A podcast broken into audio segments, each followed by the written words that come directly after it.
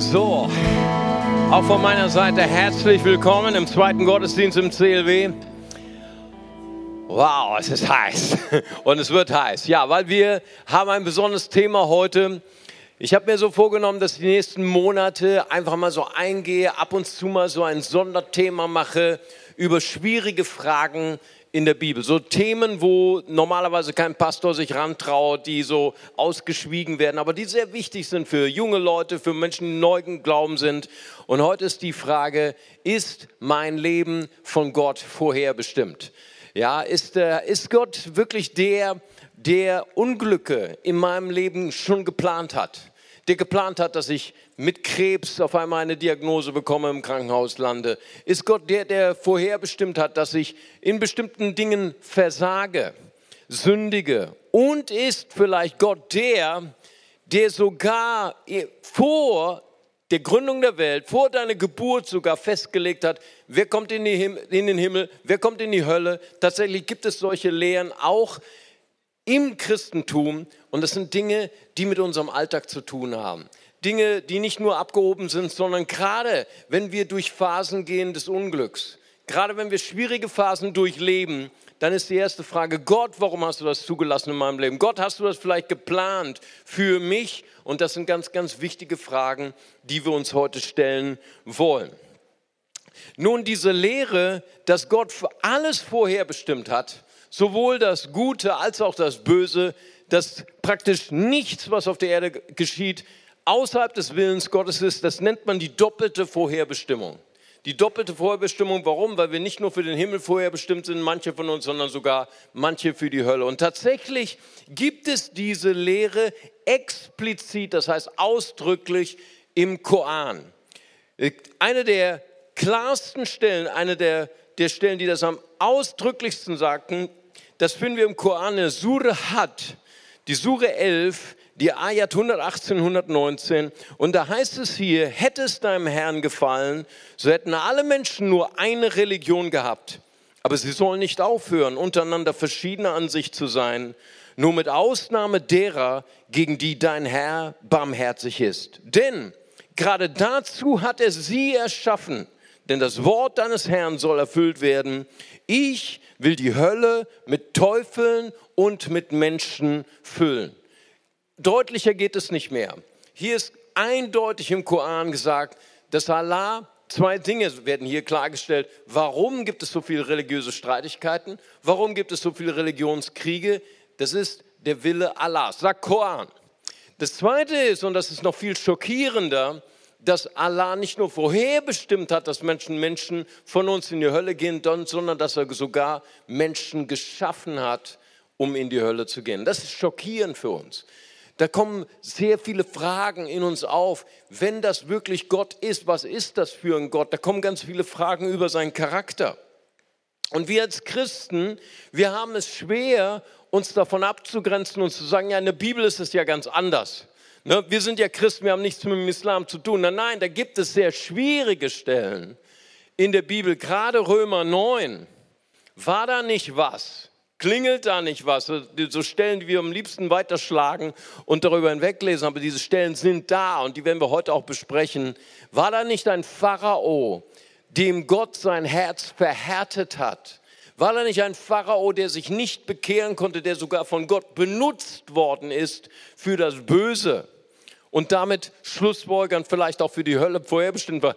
Ist da nicht ein Esau gewesen, auch Römer 9, eine der schwierigsten Stellen überhaupt im Neuen Testament, wo es heißt, bevor sie geboren wurden, also bevor Esau geboren wurde, habe ich Esau gehasst. Das heißt, also das steht alles in der Bibel. Da ist ein Mann, der, bevor er etwas Gutes oder etwas Schlechtes tun konnte, hat Gott ihn schon gehasst. Ist das nicht auch ein Hinweis, dass die Bibel genauso wie der Koran sagt, Gott hat manche vorherbestimmt für die Hölle? Hammer. Hey, das sind schwierige Fragen. Was haben diese Fragen mit unserem Alltag zu tun? Ganz viel. Weil wenn ich versage vielleicht in meinem Leben oder ich gehe gerade jetzt durch eine schwierige Zeit in meinem Leben, dann kommen diese Fragen, hat Gott mich vielleicht verlassen? Hat Gott mich verflucht? Hat Gott mich vorherbestimmt für die Hölle? Das sind die Zweifel, die in meinem Leben kommen. Oder ich bin vielleicht neu im Christentum, ich bin ein neuer Gläubiger und ich bin über diese Stellen gestolpert. Und, und diese, diese Fragen haben einen, direkte, einen direkten Einfluss auf meine Beziehung zu Gott. Wenn Gott das vorherbestimmt hat, vielleicht bin ich auch für die Hölle vorherbestimmt, aber was ist das für ein Gott? Ist das ein gerechter Gott? Warum gibt es überhaupt dann ein Gericht am Ende der Tage für alle, die Jesus nicht angenommen haben, wo sie für ihre Taten gerichtet werden, wenn Gott sowieso sie für die Hölle vorherbestimmt hat? Verstehst du, was ich meine? Da ist eine, ein Fragen, ein Hadern, Gott, was bist du für ein Gott? Gott, du bist ein ungerechter Gott. Das sind alles Fragen, die mit dieser Thematik kommen und die unseren Glauben erschüttern wollen und unseren Glauben verdunkeln wollen. Nun wollen wir uns mit diesen Fragen Stück für Stück salamimäßig vorarbeiten. Das sind sehr schwierige Themen. Nicht nur die Hitze quält uns, sondern auch die Theologie quält uns heute Mittag. Aber erstmal zu der Frage, will Gott eigentlich Menschen in die Hölle schicken? Lass uns doch mal das Wort Gottes studieren. Und da habe ich wunderbare Stellen gefunden im Neuen Testament. 1. Timotheus äh, Kapitel 2, Vers 4. Nämlich Gott, welcher will, dass manche Menschen gerettet werden. Amen. Nein, aha, ihr seid besser als der erste Gottesdienst. Im ersten Gottesdienst haben alle ganz fromm geschwiegen. Ne? Der Pastor redet, keiner redet dagegen. Nur hier unten war so ein bisschen Opposition. Hier war ein Nein, habe ich gehört. Ne? Ihr habt mitgelesen, da steht nämlich, welcher will das? Alle Menschen gerettet werden und zur Erkenntnis der Wahrheit kommen. Amen. Wunderbar. Gott möchte, dass alle mit ihm Party haben in der Ewigkeit, im Himmel, im Paradies. Amen. Hesekiel 18, 23, da spricht Gott, sollte ich wirklich gefallen haben am Tod des Gottlosen? Das ist eine rhetorische Frage, überhaupt nicht. Gott hat überhaupt keine Freude daran, dass Menschen in die Hölle gehen. Null, zero. Absolut nicht. So spricht der Herr, Herr nicht vielmehr daran, dass er von seinen Wegen umkehrt und er lebt. Amen. Gott freut sich über jeden Einzelnen, der eine Einsicht hat über sein Leben, über seine falschen Wege und umkehrt. Und da heißt es, dass es mehr Freude über einen, der nötig hat, umzukehren, als über 99 Gerechte, die es nicht nötig haben. Oder 2. Samuel 14, 14. Da heißt es aber, Gott will nicht das Leben wegnehmen, sondern er hat die Absicht, dass der Verstoßene nicht auch von ihm wegverstoßen bleibt. Ja, tatsächlich gibt es Menschen, und die Bibel ist ganz realistisch, wo wir falsche Entscheidungen getroffen haben in unserem Leben. Wo wir vielleicht irgendwann in unserem Leben gesagt haben, ich will, möchte nicht den guten Weg gehen. Ich, ich distanziere mich von Gottes Wegen. Ich distanziere mich von Gott. Ja, das gibt es. Aber Gott hat den Wunsch, dass das nicht so bleibt. Amen. Gott ist ein Gott der Veränderung. Und er möchte eine veränderte Beziehung zu den Menschen haben, ganz besonders zu denen, die fern von ihm leben. 2. Petrus, Brief, Kapitel 3, Vers 9, da wird eine schwierige Frage behandelt. Warum ist Jesus eigentlich noch nicht wiedergekommen? Hey, seit 2000 Jahren sagen wir Maranatha, der Herr kommt bald, er ist immer noch nicht gekommen. Hey, hat er auch keine Uhr oder was? Der Herr, und da kommt die Antwort, der Herr verzögert nicht die Verheißung, wie einige für eine, es für eine Verzögerung halten, sondern, jetzt kommt der Grund, er ist langmütig euch gegenüber, da er nicht will, dass irgendwelche verloren gehen, sondern dass manche zur Buße kommen. Amen. Nein, manche haben genickt, ne, dass alle zur Buße kommen. Amen. Gott möchte, dass alle zu ihm umkehren. Und dann, was für eine fantastische Stelle, Matthäus Evangelium 25, 41, die Hölle ist nicht geschaffen für den Menschen, sondern geschaffen für die Hölle, für, für den Teufel und für seine Dämonen. Amen. Preis dem Herrn. Es ist kein guter Platz, dort zu sein. Amen. Da ist es noch heißer als hier. Ne? Das ist noch Wellness, was wir jetzt haben gegen die Hölle. Ich sage dir. Wow. Preis dem Herrn. So, aber trotzdem bleiben die Stellen von Römer 9. Wir haben sie noch gar nicht begonnen zu, äh, zu knacken. Und diese Stellen von Römer 9, wo es heißt, dass Pharao von, dem, von Gott verstockt, sein Herz verstockt worden ist, wo es heißt, dass Esau schon gehasst worden ist, bevor er überhaupt geboren wurde, hat einen Einfluss gehabt auf die christliche Theologie. So haben große Gelehrte wie Augustinus bis hin zur Reformation die sogenannte im Fachjargon doppelte Prädestination gelehrt. Das heißt, die, die Lehre, Gott hat nicht nur Menschen vorherbestimmt für den Himmel, er hat auch Menschen vorherbestimmt für die Hölle. Niemand weiß, wer das ist.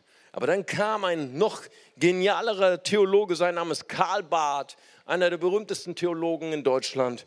Und er hat gesagt, nein, es gibt keine Verwerfung oder Verdammnis von Gott von Ewigkeit her, sondern alle Menschen sind durch, den, durch die Erscheinung des Retters, durch Jesus Christus, unseren Herrn, sind sie bestimmt nur für eine Sache, sie sind bestimmt für den Himmel. Amen.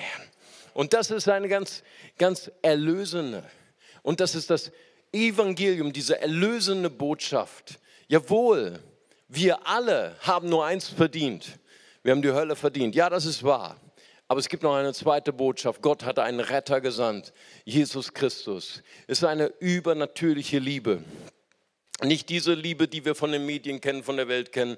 Ich liebe dich, weil du so reich bist, weil du so erfolgreich bist, weil du so schön bist. Und dann mit den Jahren verändert sich das und dann verändert sich auch meine Liebe. Nein, nein, bei Gott, Gottes Liebe verändert sich nicht. Amen. Er liebt uns, obwohl wir noch Sünder waren. Römer 5. Und auch wenn wir untreu sind, er bleibt treu. Amen.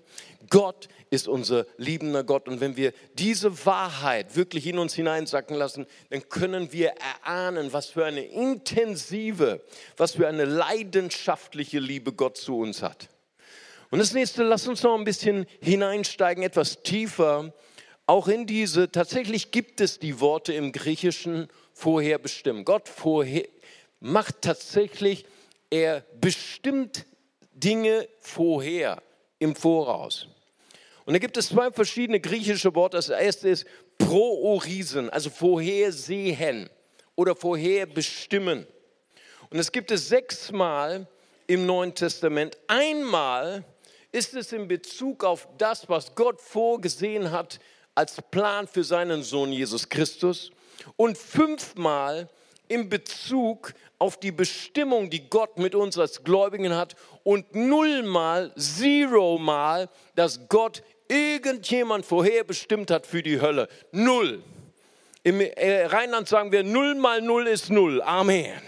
Gibt es nicht. Fünfmal was Gott vorher bestimmt hat mit dir. Römer 8, 29, denn sie, der im Voraus erwählt hat, die hat auch im Voraus dazu bestimmt, hier ist das griechische Wort, in Wesen und Gestalt seinem Sohn gleich zu werden, denn er sollte der Erstgeborene unter vielen Brüdern sein. Ja, Gott hat eine Vorherbestimmung für dich. Gott hat einen wunderbaren Plan für dich. Alles, was geschieht in deinem Leben, hat nur einen Zweck, dass du verwandelt wirst in das Ebenbild von Jesus Christus. Amen. Das ist die Bestimmung von Gott für, dich. Du sollst wunderschön werden, denn du sollst gleichgestaltet werden dem Ebenbild Christi. Epheser 1, Vers 5. Und uns vorherbestimmt hat, hier ist das Wort, zur Sohnschaft durch Jesus Christus für sich selbst nach dem Wohlgefallen seines Willens. Dann gibt es noch ein zweites griechisches Wort. Das, dieses griechische Wort heißt Prothesis. Ne, da kommt die Prothese her. Das heißt so viel wie vorgelegt. Du hast vielleicht ein Bein verloren oder einen Arm verloren, aber dann gibt es eine wunderbare Prothese, die dir hilft, Dinge zu tun, die du vorher nicht tun konntest. Jetzt gibt es die sogenannten Paralympics, nicht wahr? Da gibt es so tolle Prothesen, da kannst, da bist du schneller als jeder, der mit normalen Beinen läuft, okay? Deswegen sind sie auch schon ver, äh, verboten, manchen, äh, deswegen hatten man es auch getrennt, okay? Und das ist genau das Wort. Gott hat eine Prothese für dich, im positiven Sinne, einen Vorsatz, eine Vorherbestimmung, auch sechsmal im Neuen Testament. Einmal in Bezug auf das Erstgeburtsrecht von Jakob und Esau, wie gesagt, nicht in Bezug wer kommt in die Hölle oder wer kommt in den Himmel. Und fünfmal in Bezug auf den Heilsplan Gottes mit den Gläubigen und nullmal in Bezug dafür, dass Gott vorher bestimmt hat, dass jemand in die Hölle kommt. Null plus null macht null. Amen. Gott hat niemanden vorher bestimmt für die Hölle, aber Gott hat uns vorher bestimmt zum Heil.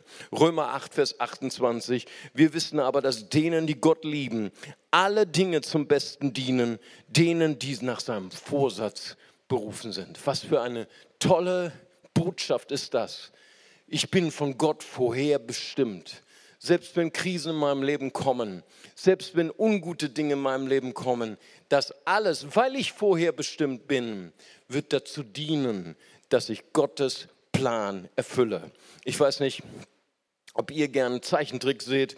Ich habe gern äh, immer wieder, ich glaube schon 15 Mal, ähm, äh, ähm, ähm, na, na, wie, wie, der Film, dieser Zeichentrickfilm von Mose. Ähm, ähm, ich komme nicht drauf. Bitte? Der Sohn, der Prinz von Ägypten, Dankeschön, jetzt habe ich es endlich. So ist mir gerade deswegen gekommen, deswegen war ich schlecht, schlecht vorbereitet. Weißt du, und dann haben sie diese erste Sequenz, ich weiß nicht, ob ihr euch daran erinnern könnt, da legt seine, seine Mutter Jochebed, legt den kleinen Mose in diesen Weidenkorb und stößt ihn dann in diesen riesigen Fluss und dann kommt diese Welle und will ihn, äh, will ihn versenken. Dann kommt dieses Krokodil und wird dann von einem, einem äh, Nilpferd weggestoßen und dann kommen die Ruder und alles mögliche und dieser ganze Korb, der schleudert da durch die Gegend und denkt, oh meine Güte, gleich geht er unter. Aber alles, alles geschieht nur dazu. Diese ganzen Bewegungen, diese ganzen äh, Traumata, damit dieser Korb gestoßen wird in die Arme der Pharaos Tochter. Und das, diese Szene hat nur ein, eine Bestimmung, dir zu sagen, wenn du von Gott bestimmt bist, dann dient alles dazu, selbst die Traumata in deinem Leben, selbst das, was der Teufel gegen dich geplant hat, nur zu einem Zweck, dass der Plan Gottes in deinem Leben erfüllt wird. Amen. Wir, wir sind von Gott verurteilt zum Segen. Amen. So sagt Rainer Bonke. Oder das Beste kommt noch. Amen. Denn Gott hat einen wunderbaren Plan für uns. Oder andere Pastoren sagen sehr gern ein Zitat, wenn der Teufel dich erinnert an deine Vergangenheit, das heißt also an das, was du alles falsch gemacht hast, erinnere den Teufel an seine Zukunft, ne? an die Hölle. Amen. Denn die ist für ihn bestimmt, nicht für dich. Für dich ist die Freundschaft und das Paradies mit Gott bestimmt. Amen. Gesundheit, Schwester, preis dem Herrn. So, ja, aber jetzt haben wir immer noch nicht, haben wir immer noch nicht diese schwierigen Stellen bearbeitet. Römer 9, jetzt kommen wir dazu. Wie war das nochmal mit Pharao? Hat Gott nicht Pharaos Herz verstockt? Hat er nicht sogar dazu äh, ihn bestimmt, dazu, Böses zu tun, den Plan Gottes zu durchkreuzen. So heißt es in Römer 9, Vers 17 und 18. Einige der schwierigsten Schriftstellen im Neuen Testament. Da heißt es denn, die Schrift sagt zu Pharao, eben darum habe ich dich erweckt, dass ich an dir meine Macht erzeige, auf dass mein Name verkündigt werde in allen Landen. Also so heißt so viel wie Pharaos Herz wurde verstockt zum Bösen damit Gott sich an ihm verherrlichen könnte. So eine Art wie so ein Trittleiter für Gottes Herrlichkeit. Also wem er sich erbarmt, also wem sich Gott erbarmt, dessen erbarmt er sich und wen er will, den verhärtet er. Und hier ist eine der schwierigsten Fragen, was hat das eigentlich mit meinem Alltag zu tun? Hier scheint es so, dass Gott jemand vorher bestimmt hat, Böses zu tun dass Gott jemand vorher bestimmt hat, sich gegen den Willen Gottes zu stellen, damit sich Gott an ihm verherrlichen kann. Und das hat eine bestimmte Auswirkung in meinem Alltag, gerade wenn ich vielleicht eine Zeit durchmache, wo ich versage. Gerade auch wenn ich Zeiten durchlebe, wo ich an meine Grenzen gestoßen bin. Dann frage ich mich, hey, vielleicht ist das alles von Gott vorher bestimmt. Dann kann ich ja auch gar keine Buße tun wenn Gott das noch nicht mal vorgesehen hat für mich? Versteht ihr, das sind die, diese irren Fragen, die kommen gerade, wenn wir uns mit solchen Stellen beschäftigen. Nun, ich glaube, dass wir verstehen müssen, dass Paulus einer der genialsten Theologen war, aber er war, er war Jude. Er war ein jüdischer Schriftgelehrter und er lebte im Alten Testament. Und es ist deswegen wichtig, dass wir solche schwierigen Stellen nochmal in der jüdischen Bibel lesen. Und wir lesen das im 2. Mose dass Gott das Herz des Pharaos verstockte. Das ist ein altmodisches deutsches Wort. Es heißt so viel wie äh, chassak, hart machen, schwer machen, stumpf machen, unempfindlich. Ich weiß nicht, ob du mal draußen in der Kälte gewesen bist, hast keine Handschuhe gehabt oder deine Handschuhe waren nass und dann werden deine Hände werden so, so unempfindlich. Ja, dann kannst du deine Hände schwellen an, du kannst nichts mehr empfinden, du kannst nichts mehr fühlen. Ah, meine Hände sind total erfroren. Und genau das ist das Wort, das ist der Sinn für ein Herz, das unempfindlich wird, das verstockt wird. Dieser Pharao konnte nicht mehr Mitleid fühlen mit der Ungerechtigkeit, die Israel geschah. Er hat nicht mehr diese Stimme des schlechten Gewissens gehört. Aber wer hat das getan? Es scheint so, als, Gott, als ob Gott das getan hat. Und tatsächlich diese Formulierung, Gott verstockte oder machte unempfindlich das Herz von Pharao, finden wir im 2. Mose zehnmal. Aber wenn wir die Stellen gründlicher studieren, finden wir siebenmal, manchmal sogar im gleichen Kapitel, manchmal auch nur zwei Verse entfernt, dass das gleiche Wort so formuliert wird und der Pharao verstockte sein Herz gegenüber Gott.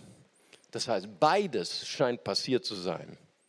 Pharao verstockte sein Herz, machte sein Herz hart gegenüber Gott und Gott verstockte sein Herz. Beides geschah. Nun, jetzt ist die Frage, wer war zuerst da, das Ei oder die Henne, nicht wahr? Das war, wer, wer, wer hat es zuerst getan? Aber wenn wir 2. Mose 3, 19 lesen, sehen wir die Antwort auf diese Frage. Da spricht nämlich Gott prophetisch zu Mose, aber ich weiß wohl, dass der König von Ägypten euch nicht ziehen lassen wird, auch nicht durch eine starke Hand gezwungen. Was heißt das? Das heißt, Gott hat es vorhergesehen, dass Pharao sich gegen den Willen Gottes stellen würde. Und, und aufgepasst, merke, hier geht es nicht darum, ob Pharao in die Hölle gehen sollte oder nicht. Hier ging es um einen Auftrag. Gott hat durch Mose einen Auftrag gegeben an Pharao und ihm gesagt, du sollst keine Ungerechtigkeit mehr dulden. Lass die Sklaven ziehen. Es ging nicht um Hölle oder Himmel. Es ging um eine Entscheidung in seinem Leben. Es ging um Lebensstil.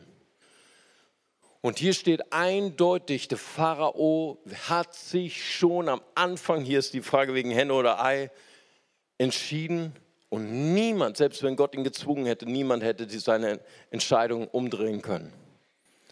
Nun, aber hier, Mario, trotzdem steht hier zehnmal. Gott hat sein Herz verstockt, da kommst du nicht raus. Aus der, aus der Bude kommst du nicht raus, Mario, da kannst du dich drehen und wenden. Nun, ich möchte dir erklären, was ich glaube. Das ist nur meine Ansicht und du kannst dir da ein Urteil bilden und dann nach Hause gehen. Pass auf.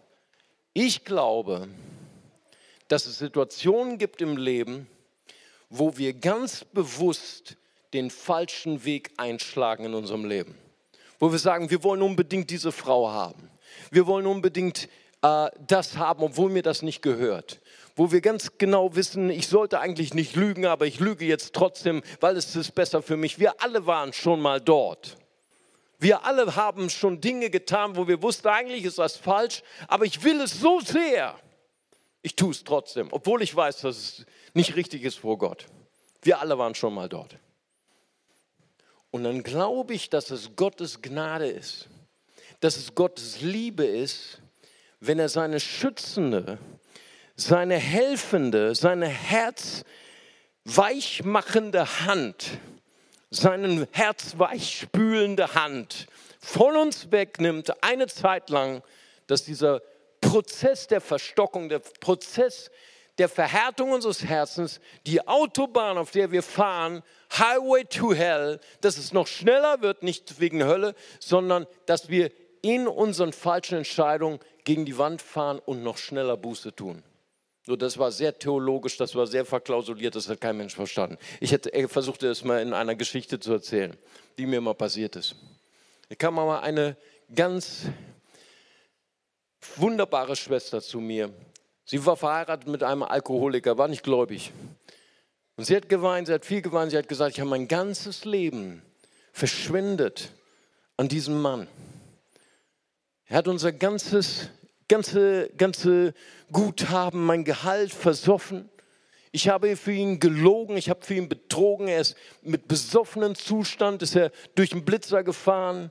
Ich habe gelogen vor der Stadtbehörde, habe gesagt, ich war das. Ich habe meinen Ausweis äh, äh hingegeben. Ich habe den Strafzettel bezahlt, wieder und wieder und wieder. Ich habe seine Schulden bezahlt. Ich habe noch extra bin ich arbeiten gegangen. Ich habe die Wohnung einigermaßen reinlich gehalten. Ich habe immer für ihn gekocht. Ich habe ihm meine Liebe gezeigt. Ich habe immer wieder gesagt, hey, geh zur Therapie. Aber er hat sich nie verändert. Klar, ich hätte mich auch nicht verändert. So, so eine tolle Frau, die praktisch ihre schützende Hand über mich hält und über meine Sucht. Und habe ich zu ihr gesagt, liebe Schwester, ich habe einen guten Rat für dich. Ob er gut ist, das musst du gleich nochmal beurteilen. Du fährst jetzt zu Aldi, da kaufst du zwei große Schnapsflaschen. Und dann gehst du fest nach Hause, packst deine Koffer und wenn dein Mann dann nach Hause kommt, dann sagst du, tschüss Schatz, ich fahre jetzt zu meiner Mama und knallst die beiden Schnapsflaschen auf den Küchentisch und dann habe ich noch eins für dich. Schatz, sauf dich zu Tode. Auf Wiedersehen. Das habe ich zu ihr gesagt. Und sie hat genauso geguckt wie ihr jetzt. Total schockiert. Uh, das sagt ein Pastor. Ja. Und dann hat sie das tatsächlich gemacht, hat zwei Schnapsflaschen gekauft, hat ihre Koffer gepackt, hat ihrem, ihrem Mann das hingeknallt und hat gesagt, sauf dich zu Tode. Und er war zu Tode erschrocken. Und sie hat ihn allein gelassen und zum ersten Mal in seinem Leben war diese schützende Hand von ihm weggenommen. Da war niemand, der für ihn gesorgt hat, niemand, der das aufgefangen hat, seine falschen Entscheidungen. Er war das erste Mal allein mit seinen falschen Entscheidungen. Und nach einer Woche ist er freiwillig zur Therapie gegangen. Amen. Und ich glaube, das ist genau das, was Gott tut. Hier auch mit Pharao. Er verstockt sein Herz, nicht um ihn in die Hölle zu bringen, sondern damit der Prozess der falschen Entscheidung beschleunigt wird und dass er schneller vor die Wand knallt, damit er vielleicht schneller Buße tut. Davon wissen wir nichts. Aber das ist das, was Gott hofft in dem Leben von jedem. Und ich glaube, ich möchte es einfach so hineinsprechen heute, heute Nachmittag. Vielleicht ist jemand hier und du verstehst dein Leben nicht mehr. Du verstehst Gott nicht mehr, denn da, da ist Betrug in deinem Leben. Menschen betrügen dich, Menschen belügen dich. Und du wirst auf einmal konfrontiert auf eine andere Art und Weise mit deiner Vergangenheit, so wie Jakob. Jakob, ein Mann Gottes, und er ging zu seinem Onkel Laban und er wird betrogen um seine Ehefrau. Er wird betrogen um seinen, äh, um seinen ähm, Ertrag und er wird erinnert an seine Vergangenheit, wo er seinen eigenen Vater betrogen hat um den Segen. Manchmal sind die Dinge, die wir heute erleben, sie haben etwas zu tun mit unserer Vergangenheit. Und Jakob kehrte zurück zu seinem Bruder, demütigte sich, tat Buße und Gott hat ihn mächtig gesegnet. Und ich möchte dir heute einen Zuspruch geben, möchte heute eine Ermutigung geben. Wenn du heute das erntest, was du mal gesät hast, Untreue, Lüge, Betrug, dann möchte ich dir, dich ermutigen, Gott hat dich nicht verlassen. Gott hat dich nicht verflucht, sondern er wünscht sich von ganzem Herzen, dass du dich konfrontierst mit deiner Vergangenheit, dass du vielleicht ein paar Anrufe tätigst, dass du vielleicht mal zur Seelsorge gehst, dass du vielleicht mal in deiner Kleingruppe mit jemandem deines Vertrauens sprichst. Dafür ist nämlich Kleingruppe da. In Gott möchte, dass du umkehrst, dass du dein Leben reinigst, damit er dich segnen kann, weil er dich liebt. Amen. Ja, aber wir haben immer noch nicht, Mario, das ist ja ganz gut und schön mit äh, Pharao, aber wir haben immer noch nicht das Hauptproblem besprochen. Wie war das eigentlich mit Esau? Ich habe Esau gehasst vor seiner Geburt, Hammer. Wow, ey, erklär mir das mal. Und es steht es nämlich in Römer 9, Verse 11 bis 13, ehe die Kinder, nämlich Jakob und Esau, geboren waren und weder Gutes noch Böses getan hatten auf dass der Vorsatz, hier ist wieder die Prothese Gottes, auf dass der Vorsatz Gottes bestünde nach der Wahl. Denn Jakob habe ich geliebt, aber Esau habe ich gehasst. Hammervers. Da könnte man manchmal am Glauben verzweifeln. Gott, wo ist deine Gerechtigkeit, dass du jemanden hast, bevor er überhaupt was Böses tun kann? Nun, ich glaube, wenn wir solche schwierigen Verse erleuchten wollen für uns, müssen wir immer wieder, wir hatten es eben schon gesagt, erkennen, Paulus war ein jüdischer Theologe, wir müssen in das Original gehen, in das jüdische Testament, in die jüdische Bibel. Und wenn wir das Original lesen im 1. Mose 25, 23, da spricht der Herr hier zu den Müttern, zu der Mutter von den äh, Zwillingen, von äh, Jakob und Esau, Rebekka. Und er sagt zu ihr, zwei Nationen, er sagt nicht zwei Kinder, er sagt, zwei Nationen sind in deinem Leib und zwei Volksstämme scheiden sich aus deinem Inneren und ein Volksstamm wird stärker sein als der andere und der Ältere wird dem Jüngeren dienen. Das heißt, hier ging es gar nicht um eine individuelle Berufung oder Verdammnis von Individuen wie Esau und Jakob. Hier ging es um Völker, hier ging es um Nationen. Hier war nämlich die Bestimmung festgelegt von Gottes Vorsatz Esau der Repräsentant für den, der sein Erstgeburtsrecht verachtete, den Segen des Vaters verkaufte für ein Linsengericht und Jakob, obwohl er der Zweitgeborene war, so sehr den Segen Gottes haben wollte, dass er sogar seinen Vater dafür betrogen hat. Was für eine Leidenschaft war in diesem jungen Mann. Und wenn wir weiter lesen, Römer 9, dieses schwierigste Kapitel der ganzen Bibel, und für, drei, für zu den Versen 30 bis 32 kommen, dann sehen wir hier, wie Paulus diese schwierigste Stelle auslegt. Es geht hier nicht um das individuelle Heil oder Verdammnis von Esau, sondern es geht hier um die Prädestination und Erlösung nicht durch die Zugehörigkeit eines Volkes, sondern allein durch den Glauben. Es sagt hier, Paulus sagt hier, was sollen wir nun hierzu sagen? Das wollen wir sagen. Die Heiden, die nicht nach der Gerechtigkeit trachteten, haben die Gerechtigkeit erlangt. So, wer sind die Heiden? Die Heiden sind die Nichtjuden, die von Gott verworfen sind. Wir sind alle die wir nicht Juden sind. Wir haben auch einige Juden heute hier in der Gemeinde, das freut uns sehr. Wir sind eine internationale Gemeinde. Aber biblisch gesehen, alle, die nicht Juden sind, sind von Gott verworfen. Wir sind die Kinder von Esau. Und die Juden sind die Kinder Jakobs, von Gott erwählt, von Ewigkeit her. Aber Paulus dreht es in eine ganz neue, in eine ganz gesegnete Richtung. Er sagt nämlich in Römer 9, 25, da gibt es ein nicht mein Volk, das sind die Heiden, das sind wir. Wir sind nicht sein Volk und nicht Geliebte, das sind wir, das sind die Heiden. Und er sagt, so wie der Prophet Hosea sagt, ich werde nicht mein Volk auf einmal mit einem neuen Namen nennen, mein Volk und die nicht Geliebten, Geliebten. Das heißt, Paulus legt diesen schwierigen Vers völlig anders aus.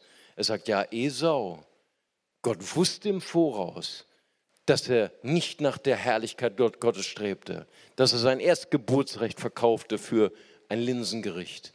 Ja, er wurde nach dem Gesetz gehasst, aber Gott hat nicht nur Ver Verurteilung vorhergesehen, er hat einen Retter geschickt. Dieser Retter heißt Jesus Christus. Amen. Er ist gekommen und hat uns mit dieser Jesus-Qualität geliebt. Obwohl wir nicht Geliebte waren, hat er uns geliebt. Obwohl wir nicht sein Volk waren, wollte er uns als sein Volk haben. Das ist die Herrlichkeit, die wir lesen in Epheser 2. Da heißt es, die wir fern waren, getrennt vom Bürgerrecht Gottes, die sind wir nun durch Jesus Christus, unseren Herrn und Retter, nahe geworden. Amen. Und in Epheser 2, Verse 8 bis 10 heißt es, wir werden nicht durch Werke gerecht, sondern durch Glauben, damit sich niemand rühme, denn wir sind sein Gebilde, geschaffen in Jesus Christus zu wunderbaren Werken, die Gott vorher bereitet hat, damit wir in ihnen wandeln sollen. Das ist die Vorherbestimmung für uns. Wir sind bestimmt gewesen, verurteilt zu sein, aber nun sind wir bestimmt, Geliebte zu sein. Amen. Preis dem Herrn. Und so ist das so mit der Geschichte, die ich schon mal erzählt habe, in diesem afrikanischen Dorf, wo äh, ein Vater hatte vier Töchter. Und weißt du, in diesem Dorf, da gibt es kein Parship.de oder keine Partnervermittlung.de. Ne? Da geht das ganz anders. Ich erkläre dir ganz genau, wie das geht in diesem Dorf dort im Busch. Wenn du dich verliebt hast in eine Frau, das erste war, du hast nicht versucht, ihre Handynummer rauszufinden, wo, wo die Adresse ihres Vaters ist. Und dann bist du zu ihrem Vater gegangen und dort angeklopft und hast gesagt, Papa, ich habe mich verliebt in deine Tochter. Und dann gab es nur eine Antwort von dem Vater, was willst du mir dafür geben? Denn da gab es immer einen Preis, gibt immer einen Brautpreis. Und in diesem Dorf war der Preis eine Kuh für eine Frau. Okay? Und dann, dann haben sich, sind sich einig geworden, eine Kuh, also gut, kannst du meine Tochter heiraten. Und vier Töchter hat er gehabt, drei hat er verheiratet, drei Kühe waren in seinem Stall. Und die vierte wollte keiner heiraten. Nicht wahr? Und dann hat er sie angeschaut jeden Tag und hat gesagt, was, was ist dein Problem? Ne? Wieso will dich keiner heiraten? Du bist so hässlich, hat er jeden Tag über sie gesagt, bis sie selber das auch gesagt hat. Ich bin so hässlich, mein, mein Vater Vater sieht das und keiner, keiner will mich heiraten. Bis eines Tages kam ein junger stattlicher Mann, hat an der Tür des Vaters geklopft und hat gesagt, ich will deine Tochter zur Braut. Der ist fast aus den Latschen gefallen, weil der hat nicht mehr geglaubt daran, dass irgendjemand seine, seine Tochter haben will. Und dann hat er ihm diese Frage gestellt, nur so ganz still und leise, ne? was willst du mir dafür geben? Vielleicht ein Hühnchen, ne? vielleicht ein Gänschen. Und dann hat der, der junge Mann gesagt, acht Kühe. Wow, jetzt hat er einen Herzinfarkt. Ne? Jetzt äh, äh, klappt er aus den Latschen. Acht Kühe, warum? Warum willst du acht Kühe für meine Tochter geben, die niemand heiraten will? Und dann hat, sie, hat der, der Jüngling gesagt, ich habe noch nie so was Schönes unter dem Himmel gesehen wie deine Tochter. Wow. Und das hat die Tochter auch gehört. Und seitdem fand sie sich schön. Dann kam der Tag der, der Hochzeit, die Braut wurde geschmückt.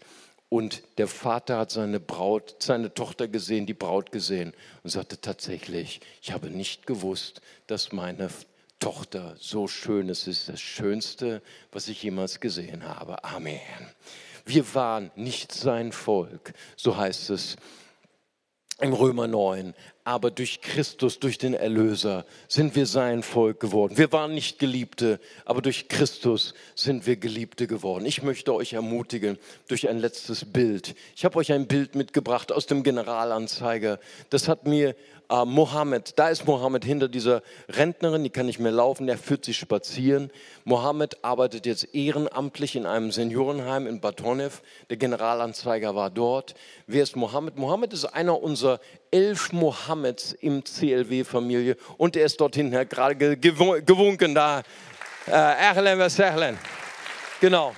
Wir haben jetzt elf Mohammeds im CLW und er hat mir das geschickt über WhatsApp und er hat gesagt, Mario, ich bin jetzt im Generalanzeiger.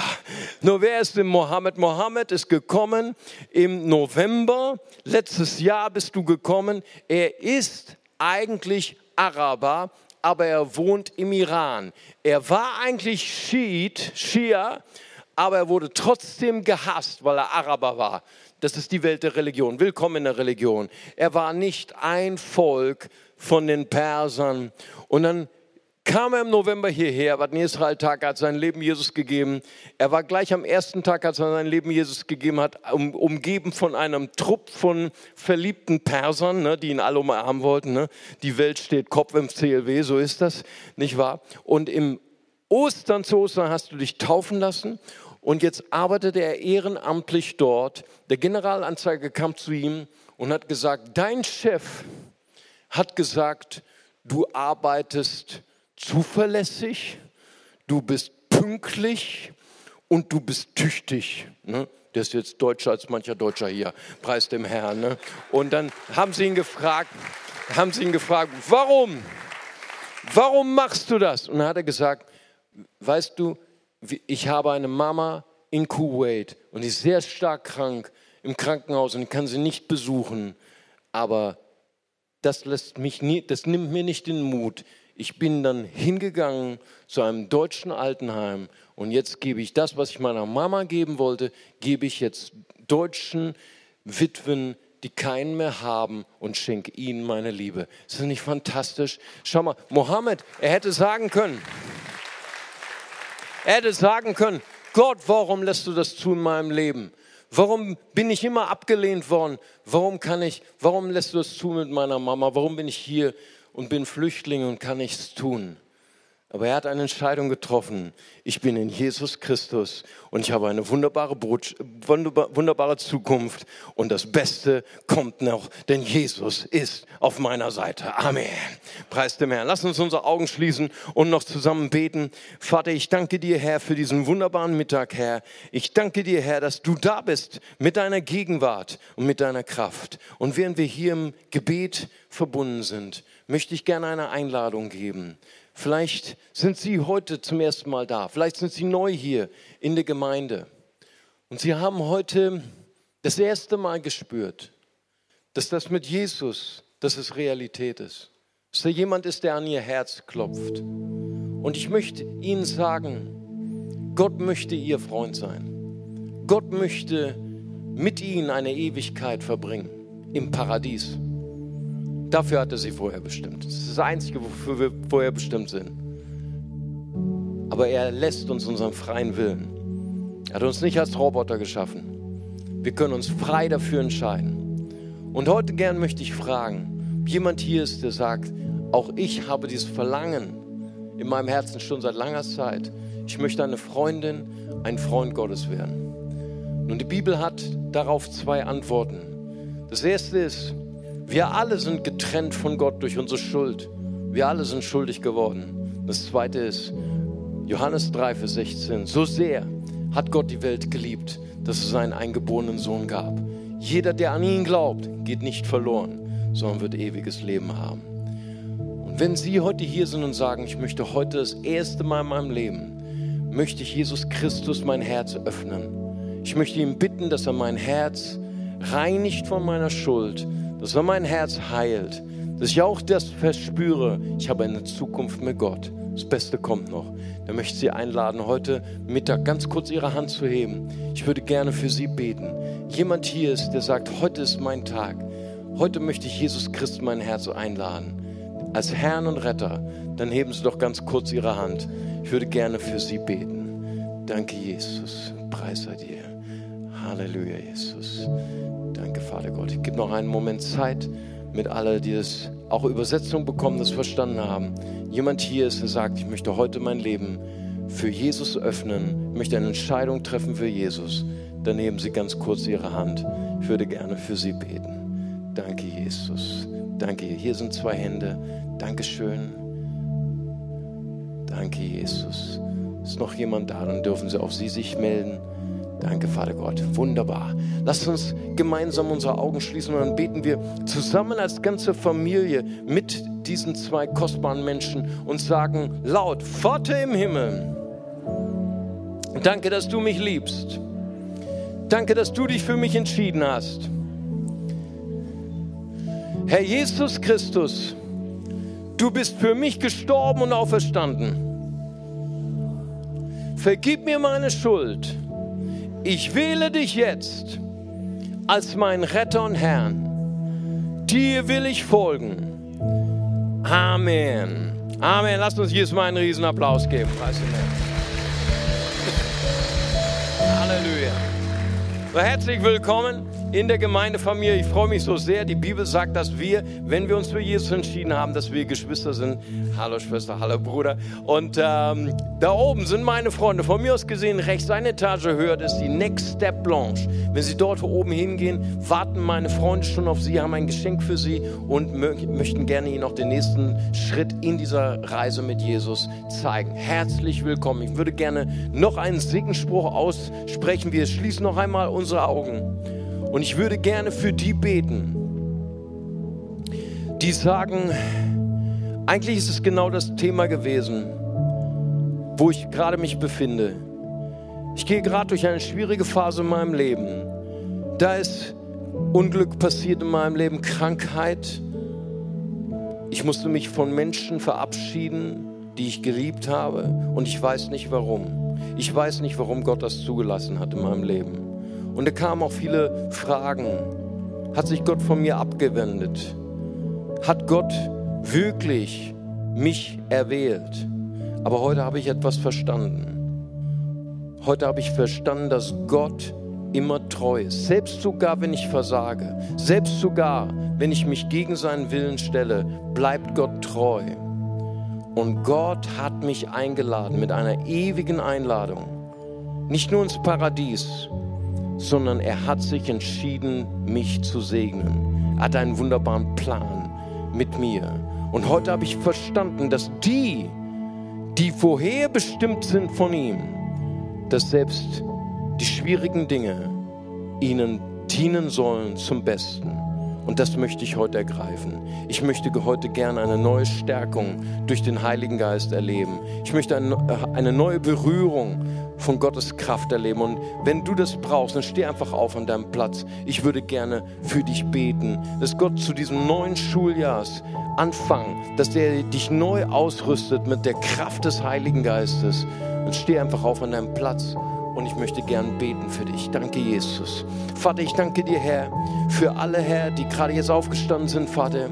Ich bete, Vater, dass du sie neu stärkst, Vater. In Jesu Namen, gerade in Widrigkeiten, gerade im Verlust, Herr. Gerade in Dingen, wo wir unser Leben nicht mehr verstehen, dürfen wir heute festmachen, Herr, du bist für mich in Jesu Namen. Und du hast nur eine Bestimmung für mich und das ist Paradies. Amen. Du hast nur eine Bestimmung für mich. Das ist, dass ich gesegnet bin und dass ich eine Siegerin, ein Sieger bin in Jesu Namen. Halleluja. Stärke mich durch deinen Heiligen Geist. Lass uns Jesus nochmal preisen.